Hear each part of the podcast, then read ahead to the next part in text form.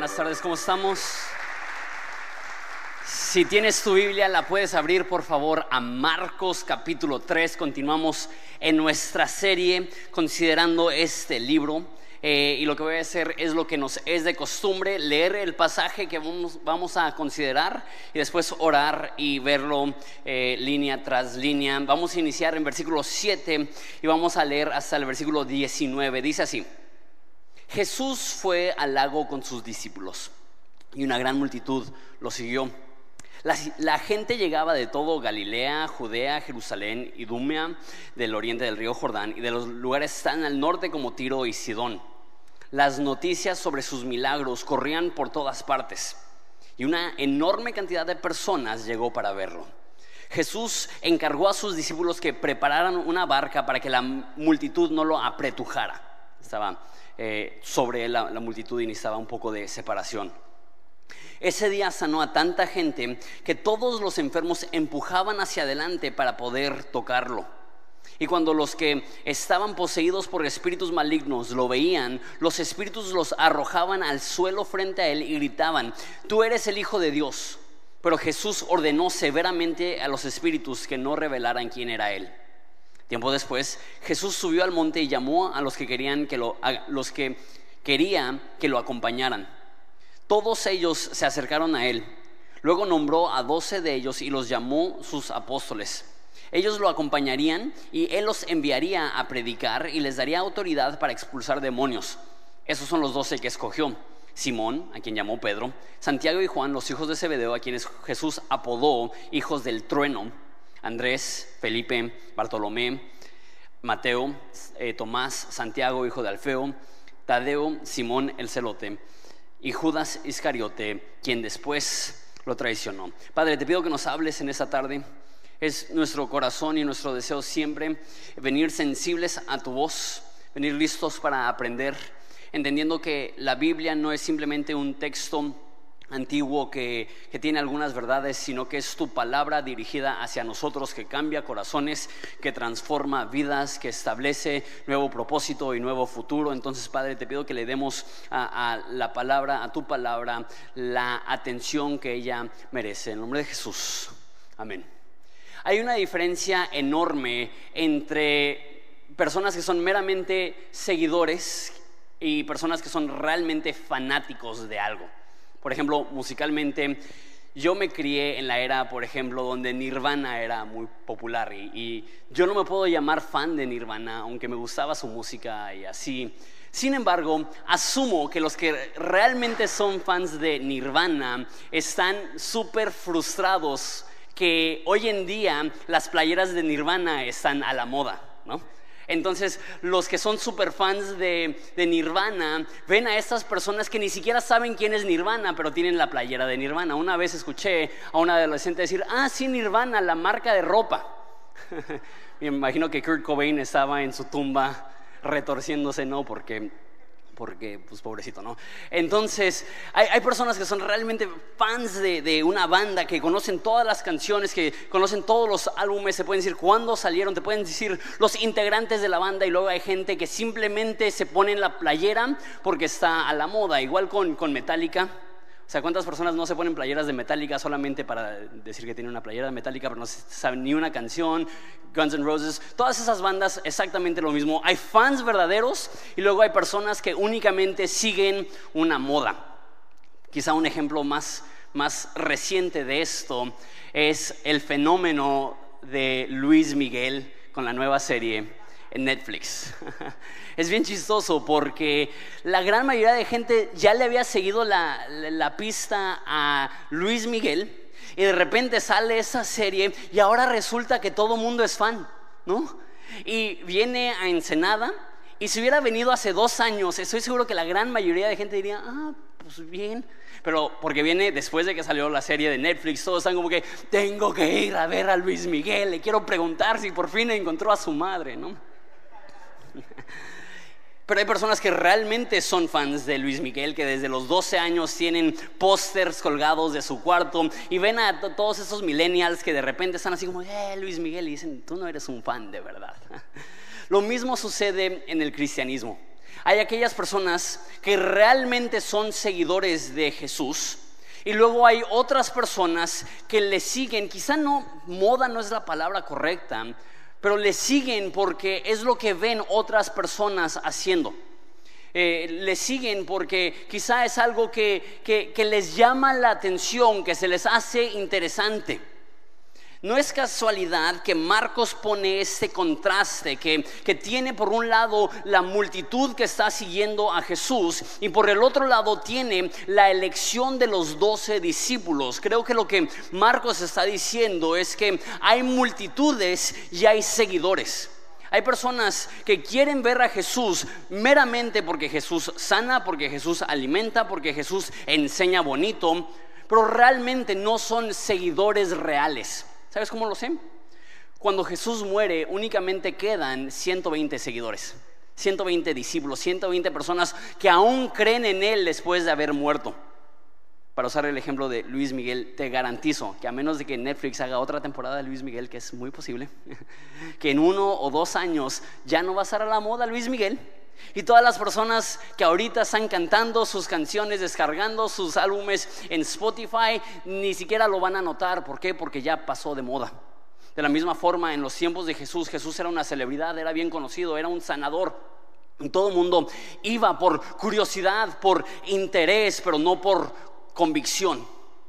Y de lo que quiero hablar el día de hoy es que hay una diferencia gigantesca entre ser una persona que es parte de la multitud y ser un seguidor genuino, ser una persona que realmente dedica su vida a Jesús. Habiendo dicho eso, vemos en secuencia estos versículos. Dice, Jesús fue al lago con sus discípulos y una gran multitud lo, seguía.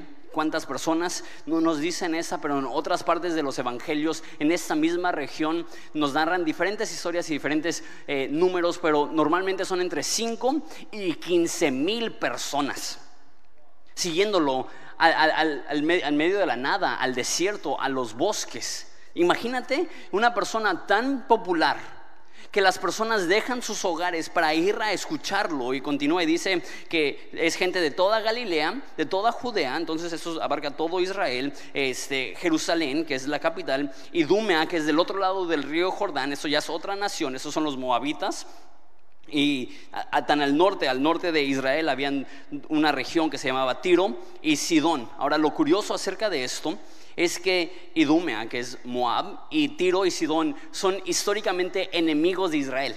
Entonces es tan popular Jesús que inclusive los enemigos de Israel están dejando sus naciones, viajando a Israel para poder escuchar a este hombre. Continúa y dice que las noticias sobre sus milagros corrían por todas partes y una enorme cantidad de personas llegó para verlo. ¿Por qué lo seguían? Porque escucharon que era un hombre que hacía milagros. Versículo 9. Jesús encargó a sus discípulos que prepararan una barca para que la multitud no lo apretujara. Entonces, es, amo la NTV, normalmente usa palabras muy sencillas, esta no es una que usamos muy como una apretujar, pero literal es poner tanta presión, es, que las personas literal no lo están dejando que se mueva. Entonces Jesús le pide a sus discípulos que, que, pongan un barco para que haya un poco de distancia entre él y las personas. ¿Por qué? Eh, porque las personas estaban sobre él. Ese día sanó tanta gente que todos los enfermos empujaban hacia adelante para poder tocarlo. Eso es una locura. Imagínate cuando hay un paparazzi, imagínate cuando hay una celebridad y todas las personas quieren tocarlo, eh, nada más quieren tocar su hombro, tocar su cabeza y están vueltos locos. Y cuando vieron y cuando los que estaban poseídos por espíritus malignos lo veían, los espíritus los arrojaban al suelo frente a él y gritaban, tú eres el Hijo de Dios.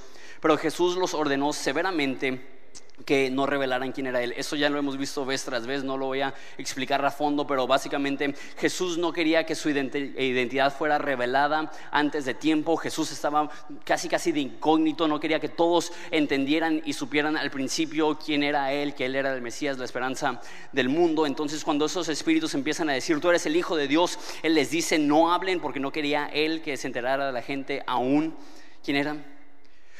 Estas son muchas personas. Y sabes, es emocionante cuando llegan muchas personas, las, las multitudes son emocionantes. Sin embargo, Jesús no se queda con las multitudes y a partir de aquí vamos a ver un cambio en el libro de Marcos. Ahorita se ha estado enfocando en las multitudes, a partir de ese momento Jesús se va a enfocar en los discípulos. Que las multitudes llegan a Jesús, pero mira versículo 13. Tiempo después Jesús subió a un monte y llamó a los que él quería que lo acompañaran y todos se acercaron a él. Entonces Jesús sube a un monte, se separa de las multitudes y me encanta esto, llama a los que él quería. Quiero ver varias cosas acerca de, cómo es un verdadero seguidor de Jesús. Y lo primero que veo aquí es que un verdadero seguidor de Jesús ha sido elegido por Dios. Me fascina esta idea de elección. Y de repente personas se clavan y dicen, no, pues si Dios elige, entonces, ¿por qué nosotros tenemos que elegirle a Él? O porque, si Dios elige, ¿por qué elige a unos y no elige a otros? No creo que esa es la idea de este pasaje. Creo que la idea de este pasaje es ver nuestra propia vida y decir, si soy cristiano es porque Dios me amó tanto que me decidió elegir que Él quería que yo fuera parte de su familia a tal grado que desde antes de la fundación del mundo, Él me vio a mí y dijo, tú serás mi hijo, tú serás mi seguidor, tú serás mío. Me fascina esto. De repente personas batallan con la autoestima y se miran en el espejo y dicen, no vales nada, nadie te ama, nadie te busca obviamente no todos, pero eso, es real y eso es común y de repente personas batallan con, la autoestima y lo que personas dicen, lo, lo, que necesitas hacer es aprender a aceptarte, lo que necesitas hacer es aprender a amarte. Tengo algo mucho mejor para ti que eso con todas tus fallas, tus fracasos, tus problemas, tus rollos internos, Dios conociéndote perfectamente, aún así Él decidió elegirte como parte de su familia y decir, tú eres mío, Dios no se quedó contigo, Dios te eligió porque Él quería. La Biblia nos dice eso, Dios eligió porque esto era su voluntad. Me encanta esto, porque hay personas aquí que nadie te ha elegido para nada. Pero ¿qué importa? Si el creador del universo te ha elegido, que te rechacen los que te vayan a rechazar, que te den la espalda, los que te vayan a dar la espalda. Nuestra identidad no depende que los demás nos acepten, nuestra identidad depende de que Jesús ya nos aceptó, ya nos eligió y ya somos parte de su familia. Él llamó a los que él quería y ellos se acercaron a él. Y dice que luego nombró a doce de ellos el hecho que son doce es importante, lo veremos al final. Y los llamó sus apóstoles. Esta palabra apóstol quiere decir alguien que es enviado, les dio una categoría especial a esas doce personas. Y luego dice que van a hacer tres cosas. Estos son los, los tres elementos que veo acerca de un seguidor genuino de Jesús. Dice que ellos lo acompañarían, uno. Él los enviaría a predicar, dos. Y les daría autoridad para expulsar demonios, tres.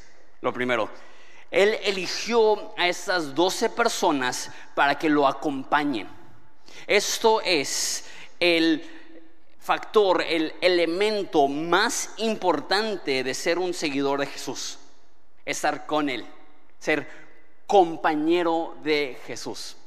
Y déjalo digo otra vez, porque creo que no lo dije lo suficientemente claro.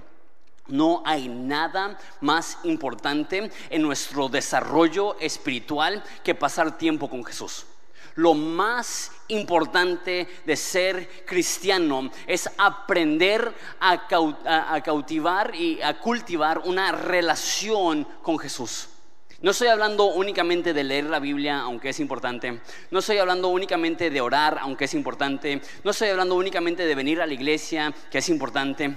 Es recordar que Dios ha prometido estar con nosotros cada minuto de cada día acompañándonos. Y la pregunta no es si Dios está contigo. La pregunta es si tú has abierto tu corazón y tu mente para estar consciente de que Dios está contigo de que Dios camina contigo, de que Dios es, quiere ser tu compañero, que quiere que tú le acompañes. Pasar tiempo con Jesús es la parte más importante de nuestra relación con Jesús. Ahora, es fácil saber que Dios está contigo cuando abres tu Biblia y la lees. Es fácil saber que Dios está contigo cuando oras. Es fácil saber que Dios está contigo cuando estás en la iglesia. No estoy hablando de eso. Es saber que Dios está contigo cuando estás preparando tu desayuno. Es saber que Dios está contigo cuando estás llevando a tus niños a la escuela.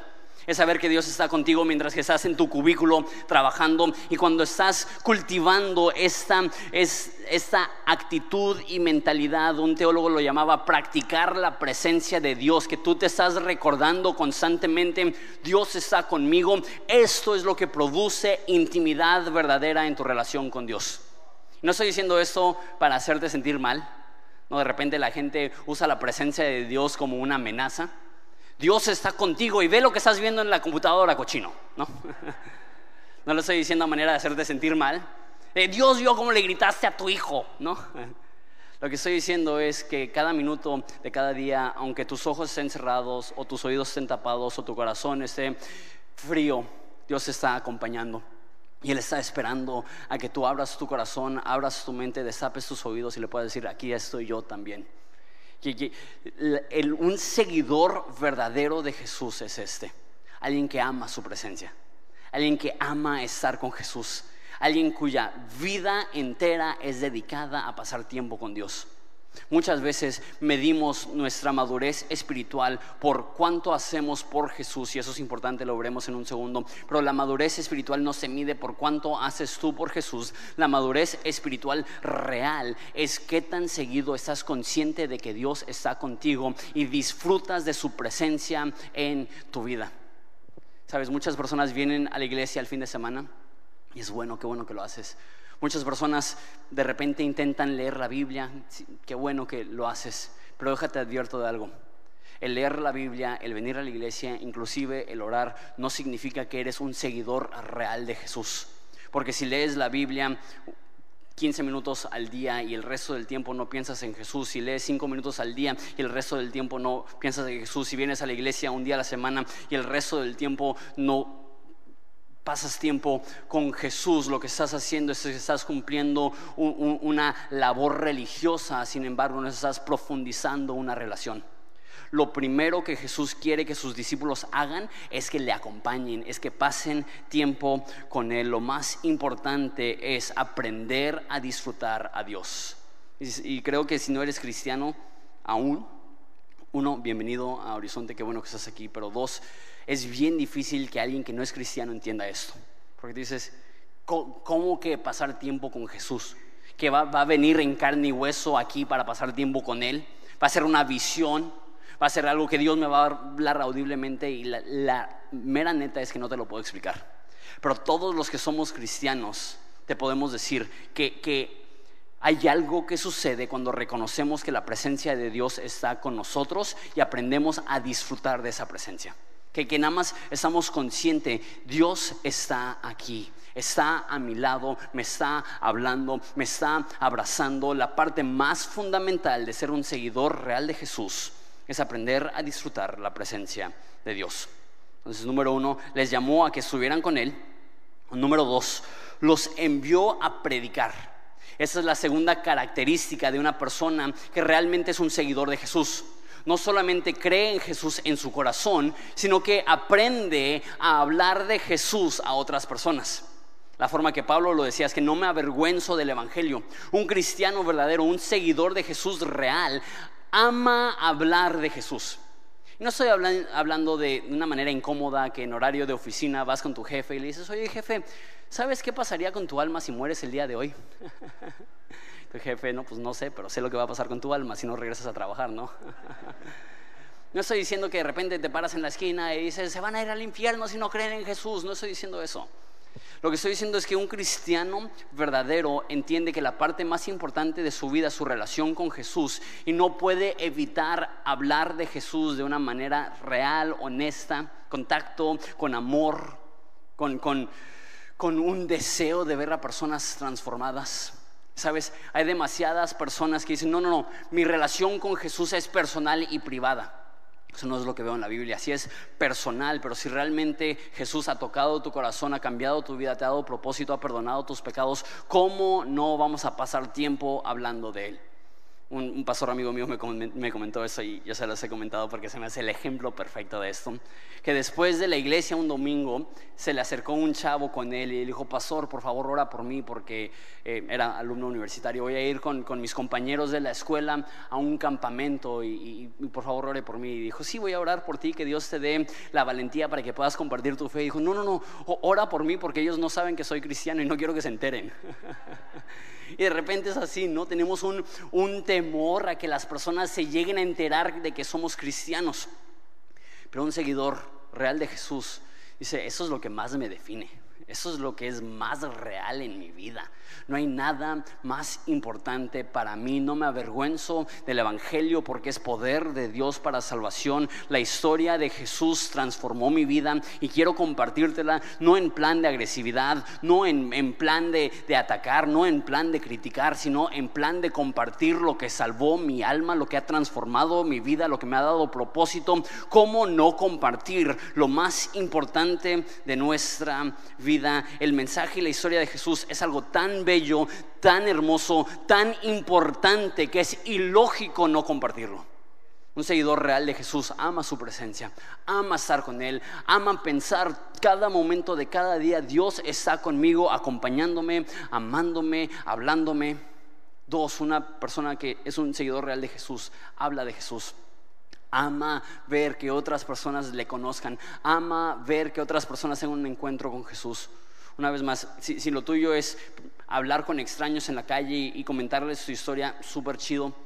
Pero lo que estoy diciendo es, todo cristiano debe de tener una pasión por compartir la historia de lo que Jesús ha hecho con ellos. Entonces, uno, a estar con ellos. Dos, a predicar. Y tres, les dio autoridad para echar fuera demonios. Me encanta eso. En México muchas personas creen en demonios. No, no, tienes que convencer a la mayoría de nuestras abuelitas que los demonios existen. ¿no? Todos dicen, no, y, desde, desde, muy chiquitos es, no levantes eso, ya lo chopó el diablo, ¿no? Eh, es, es muy mexicano creer en, en, fuerzas malignas, en demonios y en otros países la gente ya ni siquiera cree que existe un, poder maligno, la gente ya no existe que creen que existen, perdón, ya no creen que existen espíritus malignos. En México todavía sí. Me encanta que una de las funciones de ser un seguidor de Jesús es que a nosotros nos toca combatir los espíritus malignos que existen. Jesús dice, quiero que estés conmigo, Quiero que compartas mi mensaje y quiero que tú seas parte de contrarrestar los efectos negativos en este mundo que están causando los demonios. Hemos visto muchas veces en esa historia y seguiremos viendo literal personas que están bajo una opresión o posesión o dirección demoníaca y que Jesús llega y habla con el demonio y lo expulsa y le da libertad a las personas creemos que eso existe y creemos que eso existe hasta el día de hoy, pero viéndolo de una forma un poco más global y general, hay fuerzas malignas en este mundo. Hay cosas tan horribles en este mundo que la única forma de describirlo es que es demoníaco. Lo que Jesús dice es, mis seguidores van a pelear, van a contraatacar, van a contrarrestar los efectos negativos de espíritus malignos. El cristiano existe para llenar un mundo oscuro, llenarlo de luz.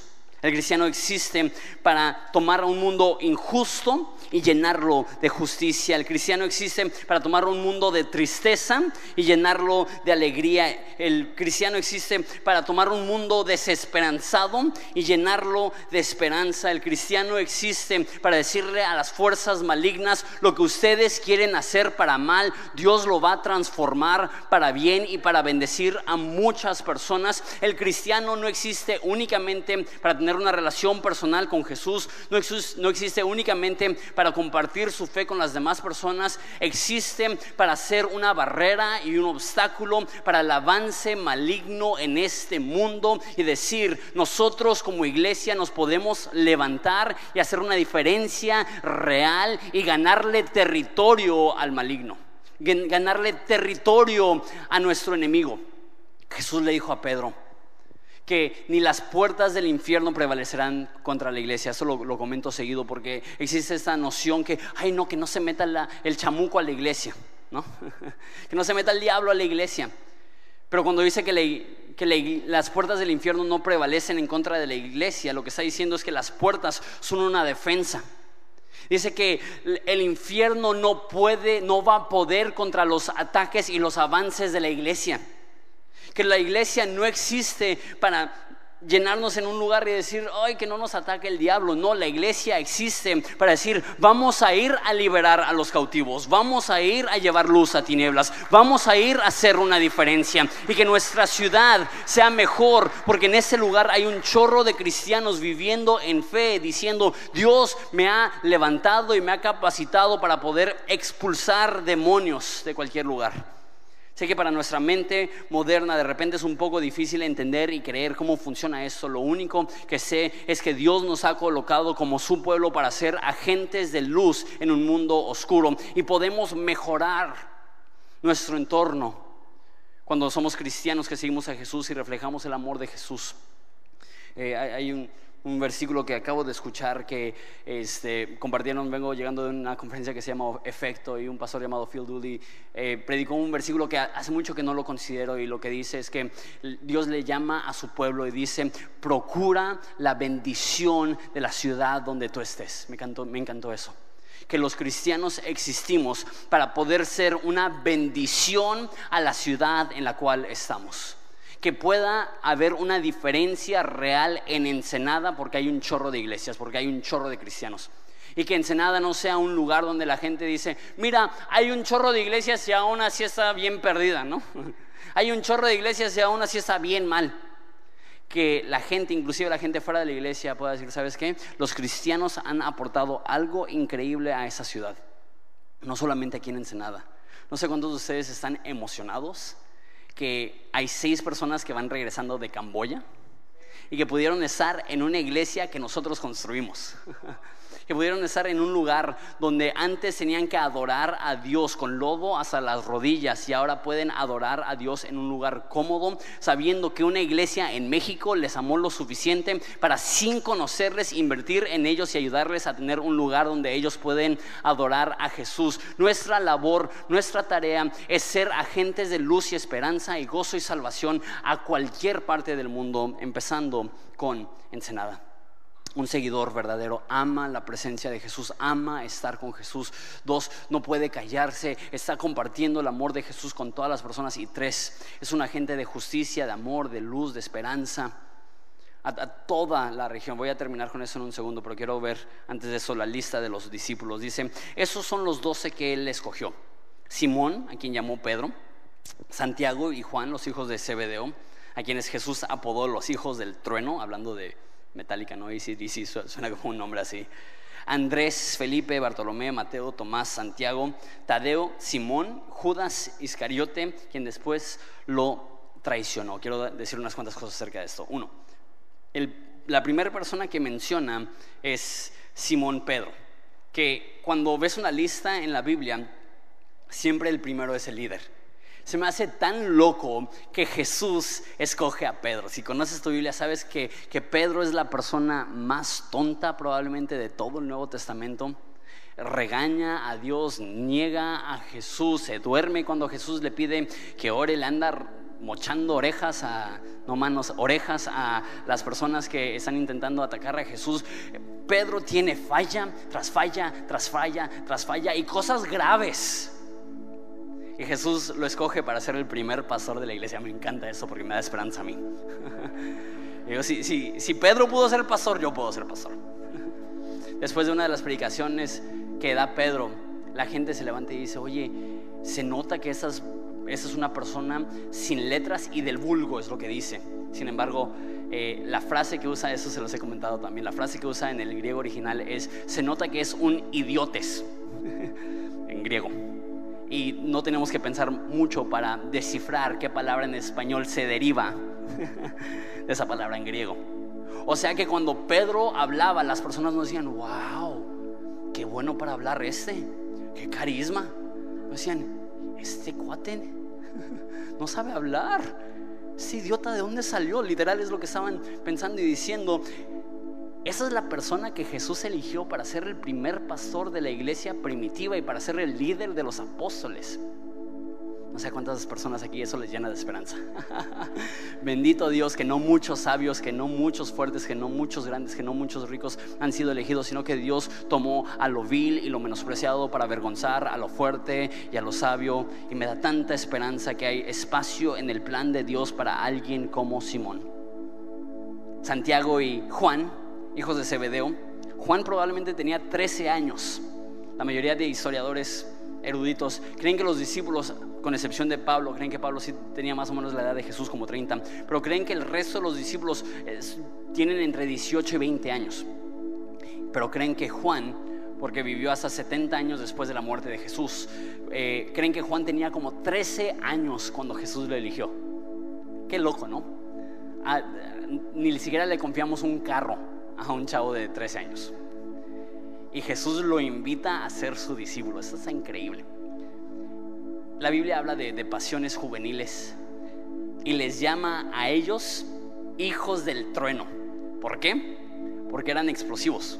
Hay una historia donde están en una ciudad y esa ciudad rechaza a Jesús y le dicen, este, Santiago y Juan, dicen a Jesús, oye, ¿y si, si llamamos fuego del cielo que caiga y consuma esta ciudad como Sodoma y Gomorra?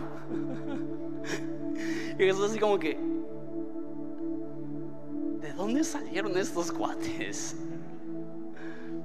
Y son sus discípulos. A Mateo, también conocido como Leví, que era un recolector de impuestos. Si no sabes, esos eran eh, eran traidores de la patria judía porque estaban trabajando para el imperio romano, demandando y este, extorsionando a personas, quitándoles dinero y pagando los impuestos de las personas, pero quedándose con un chorro de dinero. Era como una mafia mezclado con un traidor a la patria. Así eran personas malas y odiadas. Y Jesús escoge a ser uno de sus discípulos, Mateo. Ahora, Tomás, el que dudó de Jesús, Santiago, hijo de Alfeo, Alfeo significa pequeño, Tadeo, Simón el celote, eso es lo que me da tanta risa. Los celotes era un, un cuerpo militar judío que era como la guerrilla y ellos se escondían en los bosques y esperaban a que pasaran romanos y los mataban. Eran terroristas nacionalistas judíos que odiaban al imperio romano. Y Jesús lo elige. Y está en el mismo equipo que Mateo, que es un trabajador para el imperio romano. Qué locura, ¿no? Tienes pescadores, tienes traidores, tienes terroristas. Y Jesús les escoge. De repente pensamos, no, pues si, si no tengo estudios no puedo servir a Dios. Aquí hay un chorro de personas sin estudios. No, si tengo ese trasfondo no puedo servir a Dios. Aquí hay asesinos. No, si, si no tengo una constancia, aquí hay gente que no le creyó a Jesús o que le negó. Me encanta esa lista.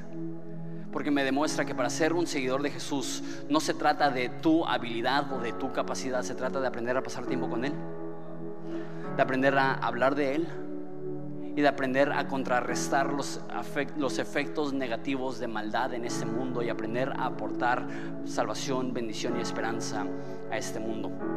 Ahora, les mencioné que, que son 12. Para ti, para mí, pues no nos brinca eso porque pues ya tenemos un chorro de tiempo hablando de los 12 apóstoles y así. Sin embargo, en Israel, en el primer siglo, no es casualidad que Jesús elija 12. Cualquier judío hubiera pensado, 12 como las 12 tribus de, Israel, es lo que hubiera pensado. Entonces Jesús, un poco debajo de la superficie, está comunicando algo a Israel. ¿Por qué?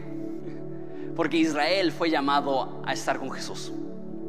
Israel estaba llamado a anunciar las buenas noticias.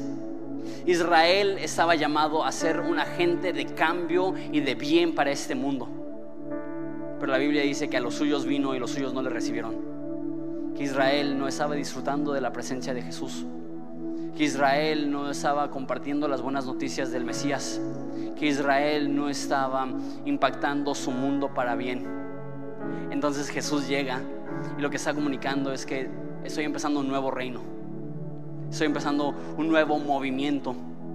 Y a través de estas personas incultas, de esas personas con un chorro de problemas y un chorro de rollos. Voy a aprender a invertir en ellos, a desarrollarlos y que ellos se conviertan en los agentes de cambio a tal grado que cuando lleguemos al libro de Hechos dicen que estas personas han transformado al mundo. Y eso es lo que quiero decir. Que personas creen que para cambiar el mundo se necesita una multitud. Y sí, una multitud de discípulos harían un mundo de diferencia. Pero una multitud de espectadores, una multitud de personas únicamente interesadas, eso no provoca un cambio real. Porque una multitud impresiona, pero seguidores reales impactan. Y eso es bien importante para nuestra iglesia.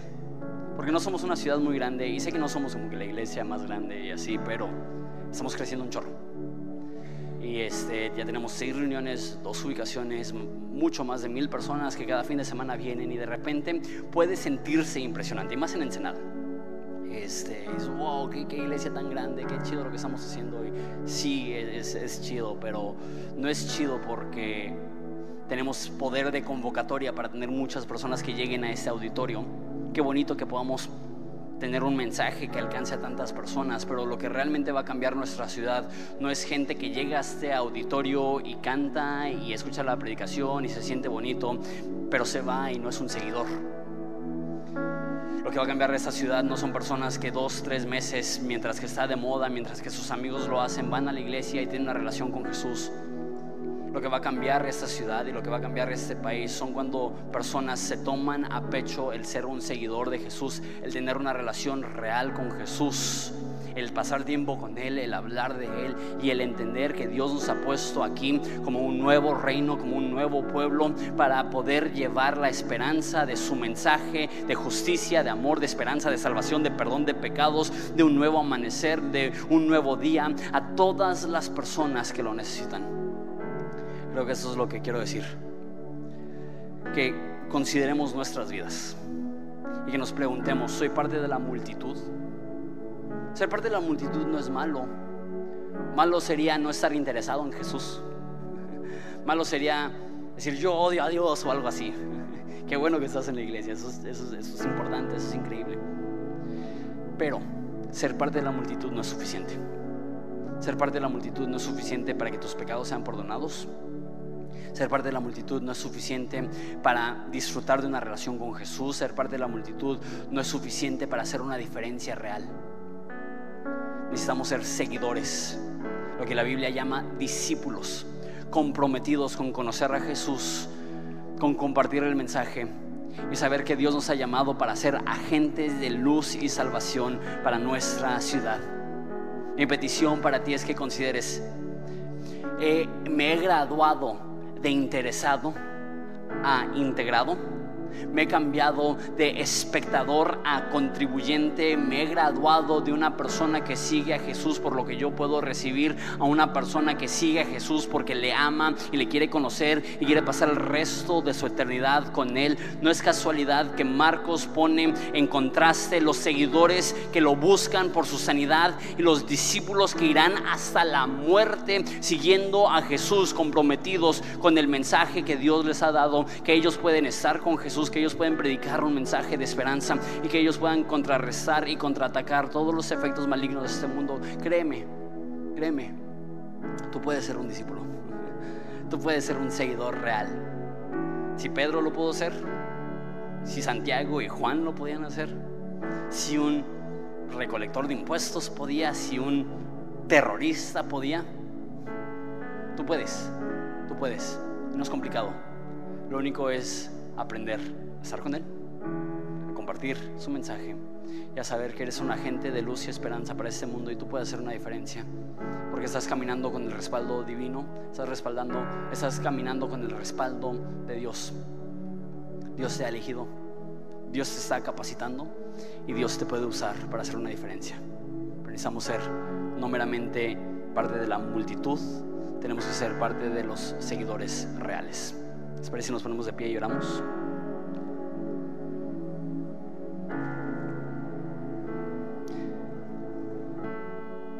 Padre, te doy gracias por la oportunidad de conocerte y por la oportunidad de seguirte.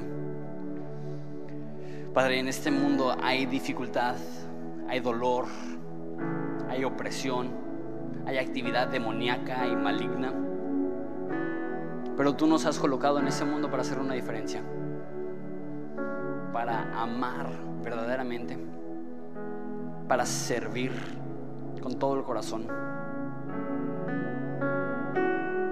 Quiero tomar un segundo, aprovechando que es un momento íntimo. Y si tú estás aquí y sé que es una este, declaración un poco fuerte, pero si tú estás aquí y te dices, ¿sabes qué? Siento que he sido parte de la multitud. Me gusta venir a la iglesia, me gusta escuchar el mensaje, me gusta el ambiente, me gusta, me hace sentir bonito. Pero realmente no te consideras un seguidor comprometido.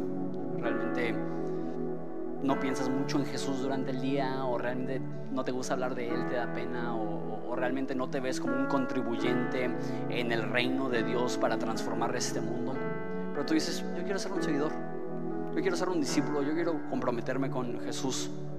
Si pudieras simplemente demostrarme y, y tomar una decisión y hacer un pacto con Dios de, de ser un seguidor, si puedes solamente a la cuenta de tres levantar tu mano, simplemente quiero orar por ti, si, si, quieres tomar ese paso y ser un, un, seguidor, no solamente ser parte de la multitud, a la cuenta de tres puedes levantar tu mano. Ya veo varias. Una, dos, tres.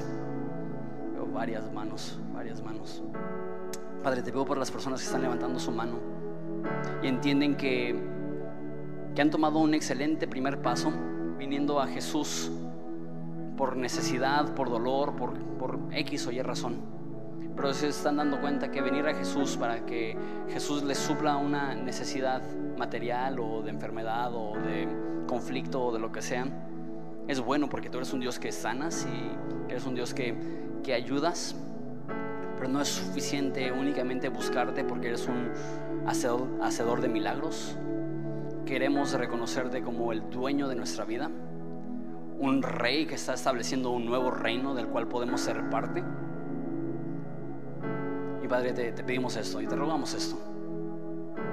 Ayúdanos a entender que somos seguidores tuyos, que hemos sido elegidos por ti para estar contigo, para predicar el mensaje de salvación y para, para atacar las tinieblas, para vencer las tinieblas, para expulsar demonios, para revertir todo lo que el enemigo está intentando hacer.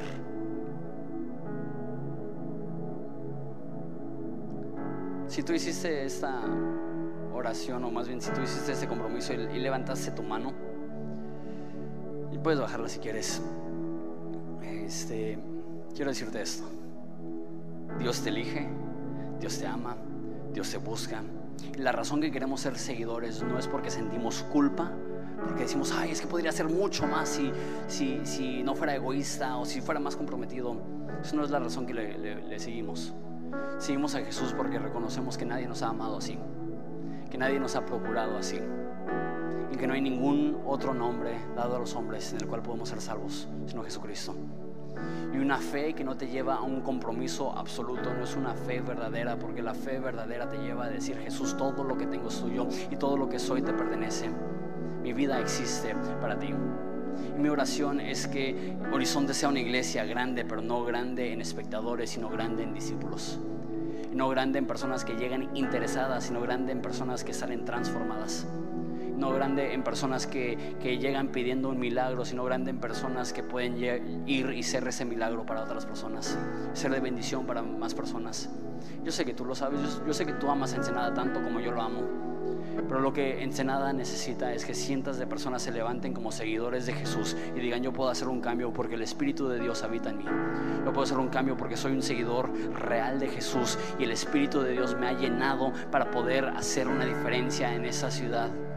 Lo que queremos es ver el reino de Dios establecido en ese lugar. Entonces, Padre, te pedimos que tú hagas una obra en medio de nosotros.